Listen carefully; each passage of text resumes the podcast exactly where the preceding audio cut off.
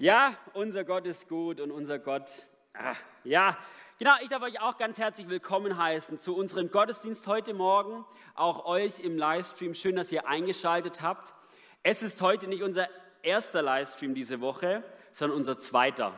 Wir hatten am Dienstag Gemeindeversammlung, da waren wir hier etwa 50, 50 Leute und nochmal 65 Leute haben sich per Livestream eingeschaltet und es ging wir hatten Aufnahmen, neun neue Leute wurden auf, aufgenommen, es ging um Bauvorhaben und Finanzierung und so weiter. Aber das finde ich so genial, dass wir durch den Livestream, obwohl vielleicht viele oder obwohl viele nicht hier waren, wir trotzdem gemeinsam Gemeinde leben können. Ich finde es begeisternd. Genau, heute geht es weiter in unserer Predigtreihe Kultur der Ehre und dann knallt's. Schöner Titel. Und dann knallt's. Es ist unsere vorletzte Predigt in der Predigtreihe Kultur der Ehre. Wir haben jetzt schon neun Predigten darüber, äh, nee, stimmt gar nicht, elf Predigten darüber gehabt. Heute ist die vorletzte, nächste Woche wird unser Pastor Günther Oerlich die Predigtreihe abschließen. Heute bin ich dran mit dem Thema Jetzt knallt, aber bevor ich starte, mache ich noch wie immer einen kurzen Rückblick. Und letzte Woche ging es um das Thema, wenn etwas schief läuft. Bei uns läuft ja nichts schief, bei uns läuft immer alles gerade und nach Maß. Aber im Falle eines Falles, wenn etwas schieflaufen würde, Umgang mit Fehlern. Wie gehen wir in unserem Leben mit Fehlern um? Und ich habe aus der Predigt zwei Dinge für mich herausgezogen oder die Predigt hatte zwei Schwerpunkte. Der erste Schwerpunkt war für mich, wie gehe ich persönlich mit meinen Fehlern um? Also bevor ich in die Gesamtgemeinde hineinschaue, bevor ich auf meinen Nächsten schaue, wie gehe ich persönlich mit meinen Fehlern um? Definiere ich äh, mich über meine Fehler?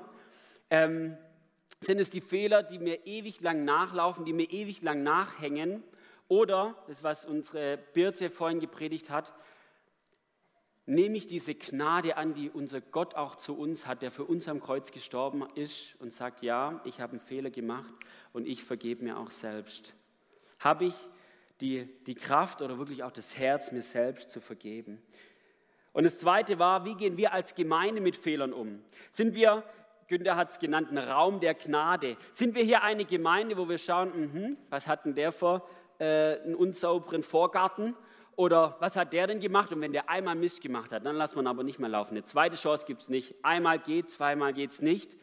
Was leben wir hier für eine Kultur? Und ich bin dankbar, dass es bei uns nicht so ist, sondern dass, wir, dass es nicht so ist, dass wir aber da noch weiter wachsen dürfen, auch ein Raum der Gnade, wo wir zu unseren Fehlern stehen dürfen. Ja, ich habe Mist gebaut, ich darf dazu stehen und die Gemeinde nimmt es auf und definiert mich dann nicht nachher über meine Fehler, sondern gibt mir eine zweite Chance. Also einen Raum der Gnade, Umgang mit Fehlern. Und Günther hat damit geendet und hat gesagt, der Umgang mit Fehlern als Gesamtgemeinde stärkt oder schwächt die Kraft der Gemeinschaft. Also unser Umgang als Gesamtgemeinde, ob wir auf Fehlern rumpicken oder nicht, stärkt oder schwächt die Kraft der Gemeinschaft. Genau, das, die Predigt könnt ihr euch wie immer nachhören auf unseren, auf unseren Plattformen YouTube und auf unserer Website und so weiter. Heute geht es weiter mit dem Thema und dann knallt Ich finde den Titel immer noch klasse. Und dann knallt es. Geht um Konflikte. Wie gehen wir als Gemeinde, wie gehen wir als Personen mit Konflikten um? Und ich habe dabei die Konflikte in zwei Kategorien unterteilt. Das ist unscharf und fließt ineinander über, aber mir hilft es immer in Kategorien zu denken. Der, die erste Kategorie ist unnützer Zoff. Also wir haben Konflikte in unserem Leben, wo wir eigentlich denken, eigentlich ist das kein richtiger Konflikt, das ist schlichtweg unnützer Zoff. Und die zweite Kategorie ist sinnvolle Konflikte. Ja, ich bin davon überzeugt, dass wir Konflikte in unserem Leben haben und dass Konflikte auf uns zukommen, wo es wichtig ist, dass wir die austragen. Und das ist die zweite Kategorie. Ich werde heute schwerpunktmäßig auf die erste Kategorie, Kategorie eingehen. Warum? Wir hatten letztes Jahr dazu eine klasse Predigt von, von Günter Oerlich, die ist auf unserer Homepage abrufbar. Da geht es 30 Minuten um sinnvolle Konflikte. Die kann man sich nachhören. Und ich darf heute 30 Minuten um nicht sinnvolle Konflikte predigen. Und ich habe gedacht, wenn es die zweite Kategorie interessiert, der kann auf unsere Homepage gehen und es nachhören. Heute geht es also um unnützen Zoff. Und ich habe mir dazu eine Bibelstelle rausgesucht, beziehungsweise mir ist eine Bibelstelle wichtig geworden und die steht in Markus Kapitel 7, Vers 1 bis 23. In dieser Geschichte ist Jesus mit seinen Jüngern unterwegs. Er ist in der Region Genezareth. Kurz zuvor ist er äh, übers Wasser gegangen. Die, die Jünger waren in Seenot und Jesus ist übers Wasser gegangen zu den Jüngern und ist dann in, in der Region Genezareth an Land gegangen und hat dort viele, viele Wunder getan. Das ist die Bibelstelle, wo, wo die, nur die Quaste Jesu angefasst werden musste und, sie, und die Menschen wurden geheilt. Unfassbar. Kapitel 6 ist es. Und in Kapitel 7 geht es jetzt so weit, dass sie in der, in der Region Genezareth unterwegs sind und da sind einige Schriftgelehrten. Also Pharisäer sind da zugegen aus Jerusalem und die schauen sich diesen ähm, jüdischen Wundertäter mal ein bisschen genauer an. Da ist der Konflikt, ist noch nicht so hart. Es ist erst in der Mitte von, vom Markus-Evangelium. Also es ist noch nicht so, dass die Fronten total verhärtet sind, aber es sind jetzt Pharisäer aus Jerusalem da und die schauen mal, was dieser Jesus denn da so treibt. Und was macht er? Oder was machen seine Jünger besser gesagt? Die essen mit ungewaschenen Händen. Problematisch?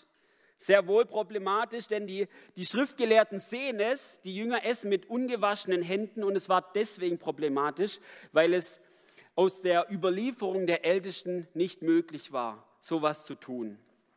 Was ist die Überlieferung der Ältesten? Es ist nicht das eigentliche Gesetz, sondern es, es waren damals Vorschriften und Regeln, die um das eigentliche Gesetz aus dem Alten Testament darüber hinausgingen, um das eigentliche Gesetz zu schützen, aber auch um das Leben der Juden bis ins Einzelne zu regeln. Und eine dieser Vorschriften war, man muss die Hände vorher waschen, bevor man sein Essen isst. Und die Jünger machen es nicht. Und natürlich kommt es zum Streit. Die Pharisäer gehen auf Jesus zu und sagen, wie können denn deine Jünger mit ungewaschenen Händen essen? Das ist gegen die Vorschriften. Und Jesus antwortet mit, mit dem Bekannten, also kommt zu einem Streitgespräch mit dem Bekannten, nicht was ihr in euch hineinlässt, nicht was ihr esst, macht euch unrein, sondern was euch, aus euch herauskommt, macht euch, macht euch unrein. Er sagt da in dieser Geschichte noch einiges drumherum. Das könnt ihr gerne nachlesen, darauf gehe ich jetzt nicht ein. Und die Jünger, Jünger verstehen es nicht. Hey, Jesus, was, was sagst du da, was nicht, nicht was wir essen macht uns unrein, sondern was aus uns herauskommt. Und Jesus erklärt seinen Jüngern nochmals, und diese Passage lese ich euch vor. Da heißt es, Versteht ihr denn nicht, dass nichts, was von außen in den Menschen hineingelangt, ihn unrein machen kann? Es gelangt ja nichts in sein Herz, sondern in den Magen und wird dann wieder ausgeschieden. Damit erklärte Jesus auch, dass alle Speisen vor Gott rein sind. Was aus dem Menschen herauskommt, das macht ihn, macht ihn unrein, fuhr er fort. Denn von innen, aus dem Herzen des Menschen, kommen Gedanken, die böse sind. Unzucht, Diebstahl, Mord, Ehebruch, Habgier, Bosheit, Hinterlist, Zügellosigkeit, Missgunst, Verleumdung, Überheblichkeit und Unvernunft. All dieses Böse kommt von innen heraus und macht den Menschen in Gottes Augen unrein. Spannende Passage, auch besonders im Kontext von Speisegeboten, was da Jesus sagt.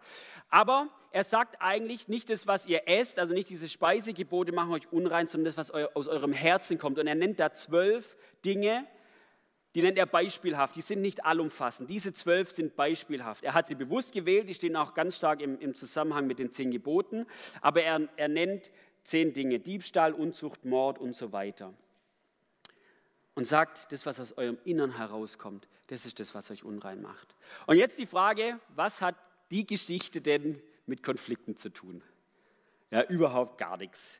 Nein, ich, ich bemerke das in meinem Alltag oftmals, gerade bei unnützen Zoff und kleineren Zankereien, dass der eigentliche Konflikt, dass die eigentliche Meinungsverschiedenheit nicht das Problem ist, sondern das, was in der Zeit in meinem Herzen gerade abgeht.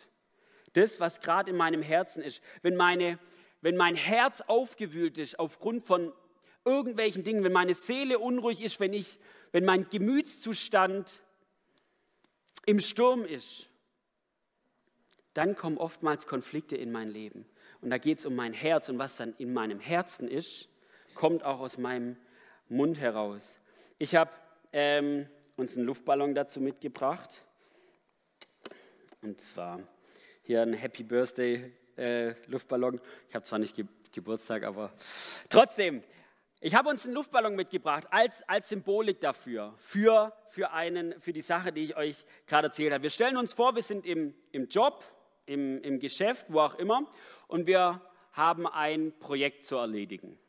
Aber wir haben zu wenig Informationen oder das Technische funktioniert nicht oder irgendein Mitarbeiter macht irgendwas, was er nicht machen sollte. Ich komme nach Hause und ich bin unglaublich frustriert. Okay, ich komme nach Hause und ich bin frustriert. Oder ein anderes Beispiel.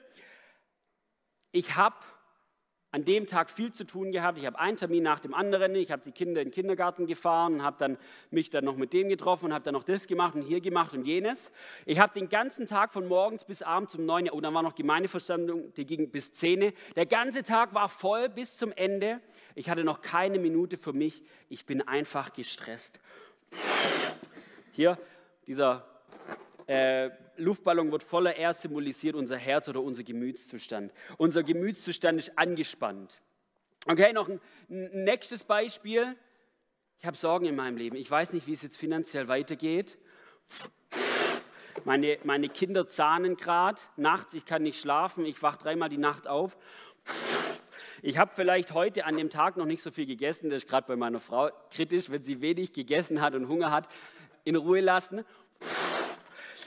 Und der Gemütszustand, mein persönlicher Gemütszustand, mein Herz ist angespannt.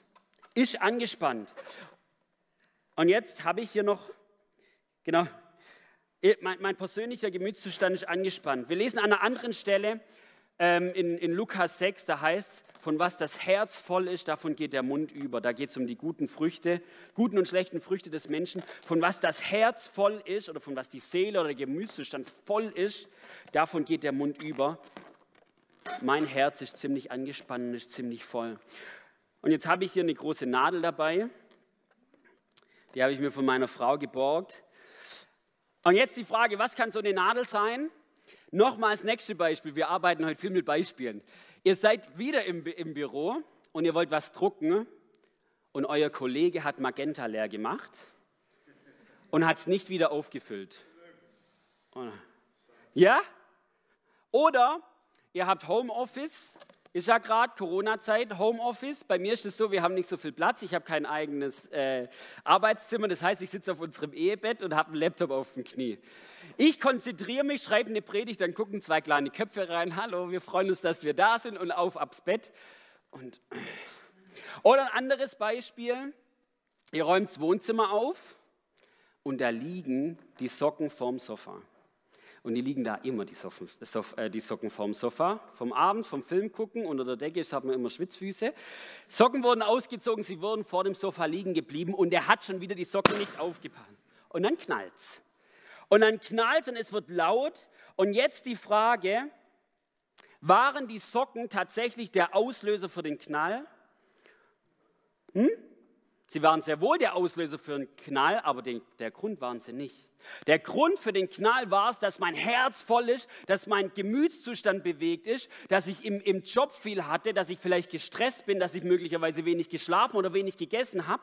Und dann kommt die Nadel und, und sticht in meinen Ballon rein. Aber letztendlich die Nadel ist nicht der Grund meines Konflikts, sondern sie ist nur, sie ist nur der Auslöser. Und ich habe mir das überlegen, habe gedacht, genau dieses Vorgehen das erlebe ich immer und immer wieder in meinem Leben. Dass, ich, dass etwas sich in meinem Herzen bewegt, dass ich belastet bin oder dass ich, dass ich frustriert bin oder dass ich, also es hört sich jetzt so, dass ich dort nicht, dass irgendwas in meinem Leben ist und dann kommen gerade meine zwei Knirpse rein und dann pff. Und ich glaube, genau diese Vorgehensweise oder dieses, dieses Muster ist kein Muster nach, dem, nach einer Kultur der Ehre. Indem ich ähm, meine Kinder oder meinen Arbeitskollegen oder meine Frau oder meine Freunde dazu gebraucht, Luft abzulassen, missbrauche ich sie, um, um, missbrauche ich sie, um all das rauszulassen, was gerade sich in meinem, meinem Herzen bewegt.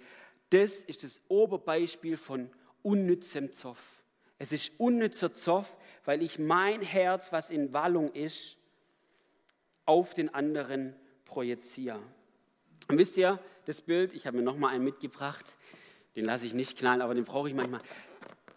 Das Bild ist für mich so einleuchtend, wenn ich es jetzt so mir anschaue, aber ich finde es in meinem Alltag so unglaublich schwierig zu sehen, ist es jetzt nur, ist mein, mein Herz aufgewühlt, ist jetzt ein voller Ballon oder ist es tatsächlich ein Konflikt, der sinnvoll ist und wo man, sich, wo, wo man darüber diskutieren muss? Beispiel Socken. Wenn ich wirklich jeden, also das bin ich, das macht nicht die Becky, sondern ich lasse meine Socken liegen. Wenn ich jeden Abend meine Socken liegen lasse und die Becky nervt sich darüber und sie räumt sie jeden Tag wieder neu weg, dann ist es irgendwann ein sinnvoller Konflikt zu sagen, hey Paul, räum sie endlich auf. Also zu unterscheiden, was ist sinnvoll, äh, nee, was ist sinnvoll und was ist nicht sinnvoll. Und ich glaube, an der Stelle kommt Galater 5, 22 bis 23 ins Spiel. Das sind die Früchte des Geistes, da heißt es, die Frucht hingegen, die der Geist Gottes hervorbringt, besteht in Liebe, Freude, Friede, Geduld, Freundlichkeit, Güte, Treue, Rücksichtsnahme und Selbstbeherrschung. Die Frucht hingegen, die der Geist Gottes hervorbringt, besteht in Liebe, Freude, Friede, Geduld, Freundlichkeit, Güte, Treue, Rücksichtsnahme und Selbstbeherrschung. Dass ich mir in meinem Alltag eingestehe und auch in den Situationen mich selbst reflektiere und sage oder überlege, ist es gerade tatsächlich ein sinnvoller Konflikt und den Heiligen Geist frage, hey, ist es gerade das, was dran ist? Dass ich sage, Herr, Heiliger Geist, ich bin gerade so geladen, ich brauche deinen Frieden gerade in meinem Herzen. Ich, ich könnte gerade platzen, ich brauche deine Selbstbeherrschung gerade in meinem Leben. Heiliger Geist, zeig du mir, bin ich gerade geladen? Ist gerade was in meinem Herzen, was nicht richtig ist? Missbrauche ich gerade meine Family ähm, als, als Ablassventil? Oder ist es ein sinnvoller Konflikt? Heiliger Geist, lenke und leite du mich in dieser Zeit. Und ich möchte es mir, mir eingewöhnen in meinem Alltag. Wir haben ja oftmals diese, diese stillen Zeiten, wo wir intensiv mit Gott unterwegs sind, aber auch gerade in Konflikten, wo man, wo man das Gefühl hat, Gott ist ganz weit weg, gerade in Konflikten, wenn es kriselig wird, dass ich, mir, dass ich frage, Gott, ist es gerade sinnvoll? Ist es gerade stimmig? Reagiere ich gerade aus dem Affekt? Platze ich gerade einfach? Oder ist es ein sinnvoller Konflikt?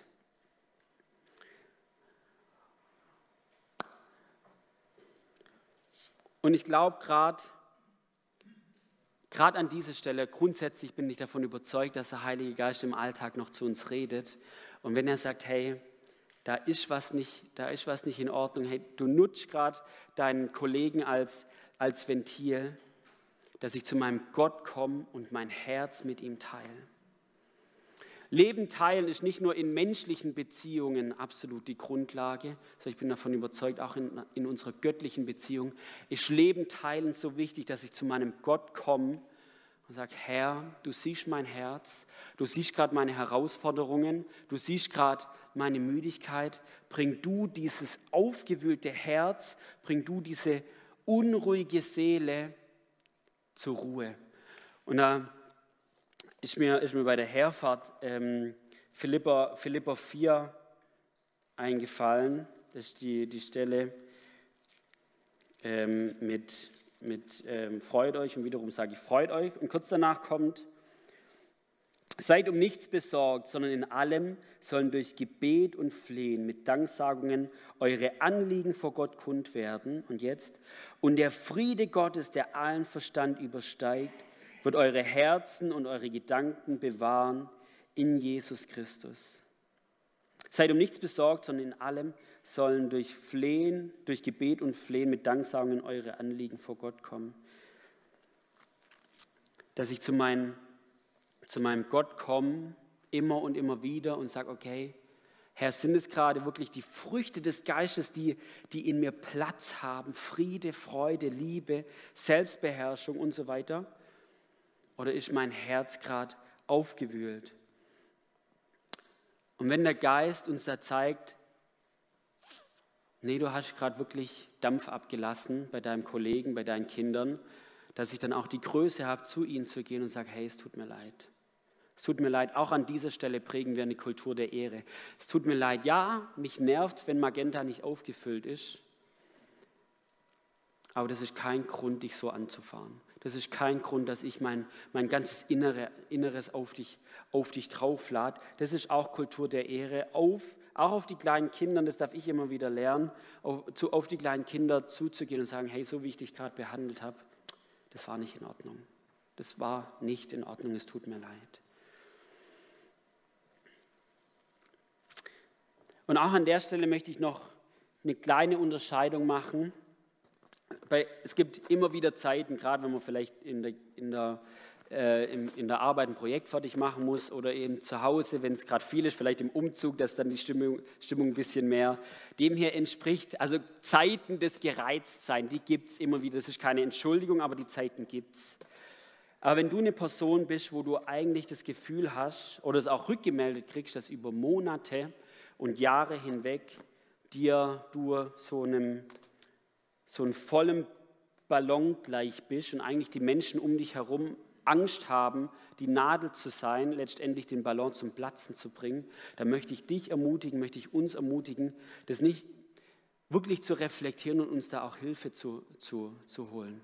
Seelsorgerliche Hilfe, damit jemandes aufzuarbeiten. Dass wir nicht cholerisch ähm, durch, durch diese Welt laufen, nicht cholerisch und nicht, nicht gereizt und nicht sondern, sondern dass wirklich die, die Gründe dafür nach vorne können. Das können Verbitterung, Frustration, was auch immer sein, dass wir nicht auf diese Art und Weise durch die Welt gehen.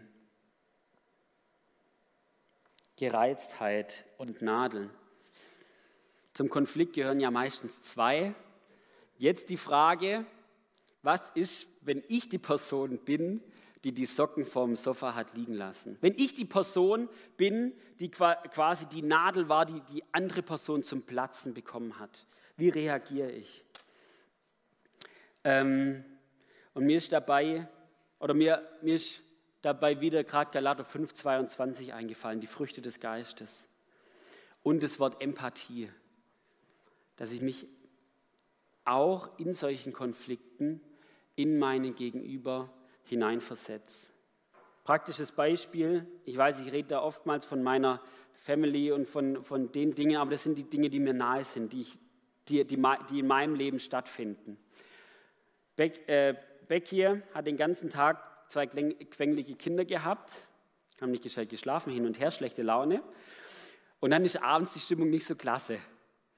Und dann komme ich nach Hause und es kommt möglicherweise zu einem Disput oder einem Konflikt oder sie ist nicht so zu mir, wie sie normalerweise zu mir ist. Habe ich dann die Liebe und die Geduld und das Verständnis für meine Frau, die Empathie für meine Frau, dass ich, dass ich sage, okay, hey, das, das schlucke ich jetzt auch ein Stück weit oder gehe ich sofort auf Konfrontation. So gehst du nicht mehr. Habe ich ein Stück weit da auch die Empathie und das Verständnis für die Person. Und ich weiß, das ist, das ist herausfordernd. Und damit meine ich nicht, dass wir vor alles einen Kopf hinhalten müssen. Und damit meine ich auch nicht, dass wir da die ganze Zeit schlucken müssen und ich darf nichts sagen und ich darf nichts sagen und ich darf nichts sagen und ich muss es aushalten. Ich meine es situativ. Danach, wenn alles wieder ruhig ist, dann darf ich, dann darf ich natürlich auf meine Frau kommen, zu, äh, zukommen oder sie auf mich, meistens ist es andersrum, zu sagen, hey, so, das war, war gerade nicht in Ordnung. Du musst deine Laune, du musst dein Inneres nicht an mir rauslassen. Lass uns da normal drüber reden. Also das ist beides, dass wir dann das bemerken und auch wenn es jetzt über Monate und möglicherweise Jahre hinweg geht, dass ich die Person auch ermutige, erstens nachfrage, hey, was ist mit dir los? Und dann auch ermutige, hey, lass dir helfen, das geht, das geht so nicht, das geht so nicht. Thema unnützer Zoff. Ich weiß, es war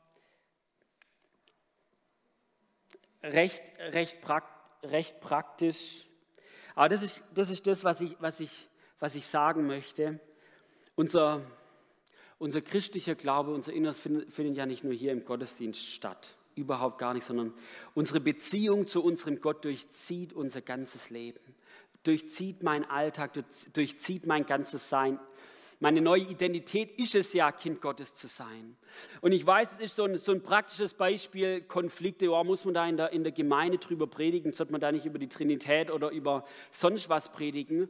Und ich sage, hey, mein Umgang miteinander, so wie ich mit meinen anderen Menschen um, umgehe, hey, das ist so, so zentral. Wie es in Johannes, Johannes 13 heißt, an der Liebe untereinander werden sie erkennen, dass ihr meine Jünger seid. Das ist das ist so zentral und ich bin, möchte immer wieder ein Lernender sein und da auch gerade in solchen Momenten den Heiligen Geist mit reinnehmen. Den Heiligen Geist mit reinnehmen und zu sagen, Herr, zeig du mir, ob es sinnvoll ist, zeig du mir, ob es nicht sinnvoll ist und ich, und ich mache die, die Arme weit, dass die, die Früchte des Geistes in mir immer größer werden und größer werden.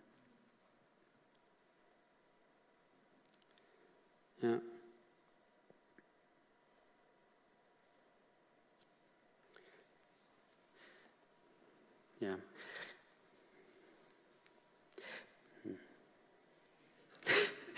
Ja, ich habe noch was zu, zu, sinnvollen Konflikten, aber das, das lasse ich jetzt einfach weg. Wenn euch sinnvolle Konflikte, also Konflikte, wo es wirklich Meinungsverschiedenheiten gibt, in eurem Leben. Beispiel Apostelgeschichte 15, 1 und 2. Da geht es um Beschneidung und Nichtbeschneidung von Heidenchristen. Da hat es geknallt. Und da war es absolut wichtig, einen sinnvollen Konflikt zu haben und diese Meinungsverschiedenheit aus dem Leben zu tragen. Wenn euch das interessiert, wenn das gerade ein Thema ist, dann hört euch wirklich die Predigt an. Ich habe es mir aufgeschrieben, wie sie heißt. Sagt Ja zu Konflikten oder so ähnlich.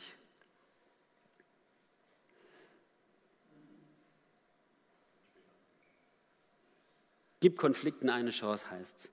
Gib Konflikten eine Chance, dann hört euch das an. Ich möchte es wirklich dabei belassen. Ich weiß nicht, wie, wie weit ihr da seid in, in, in eurem Ding. Das ist, bei mir, das ist bei mir einfach ein Lernfeld und ich möchte es euch so mitgeben, wie ich das empfunden habe. Ihr dürft euch als Band nach vorne kommen. Ich würde gern mit uns beten und möchte euch bitten, dazu aufzustehen, wem es möglich ist.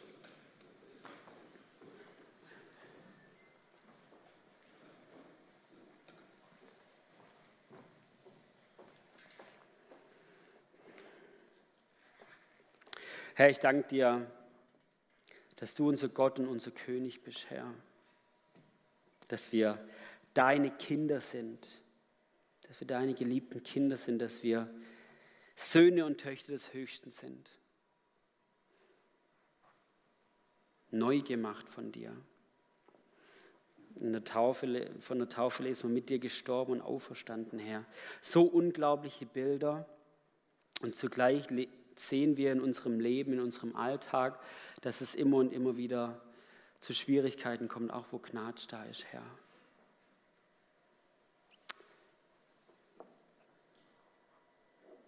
Herr, du siehst da unsere Herzen, wie wir, wie wir da unterwegs sind.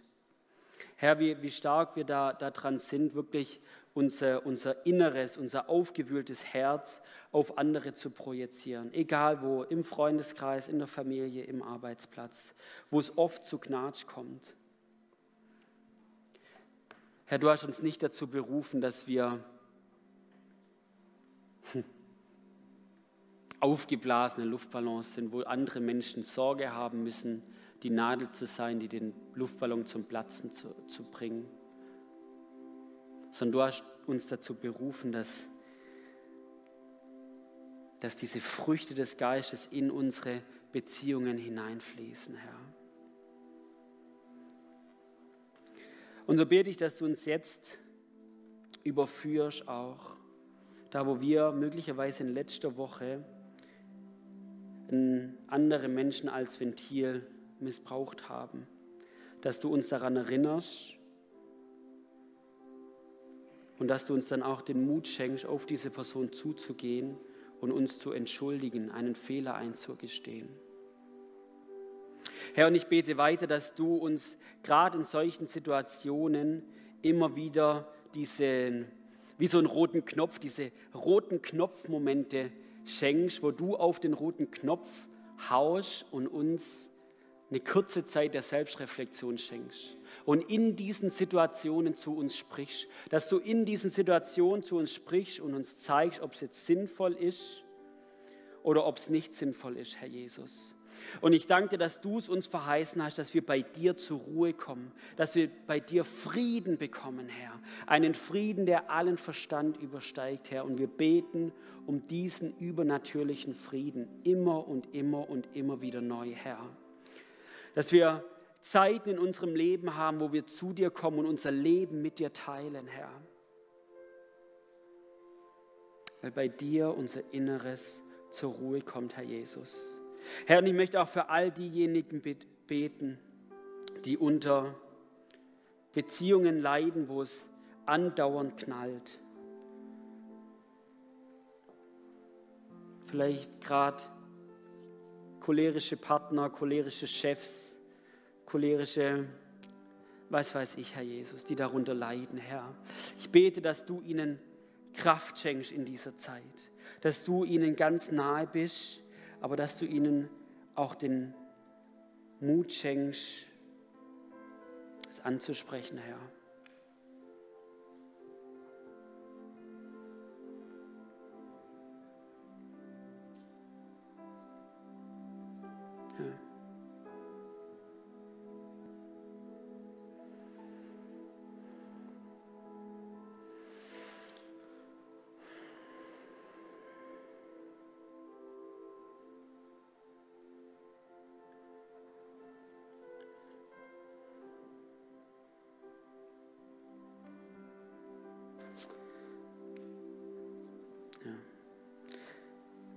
Ich danke dir, dass du in uns lebst.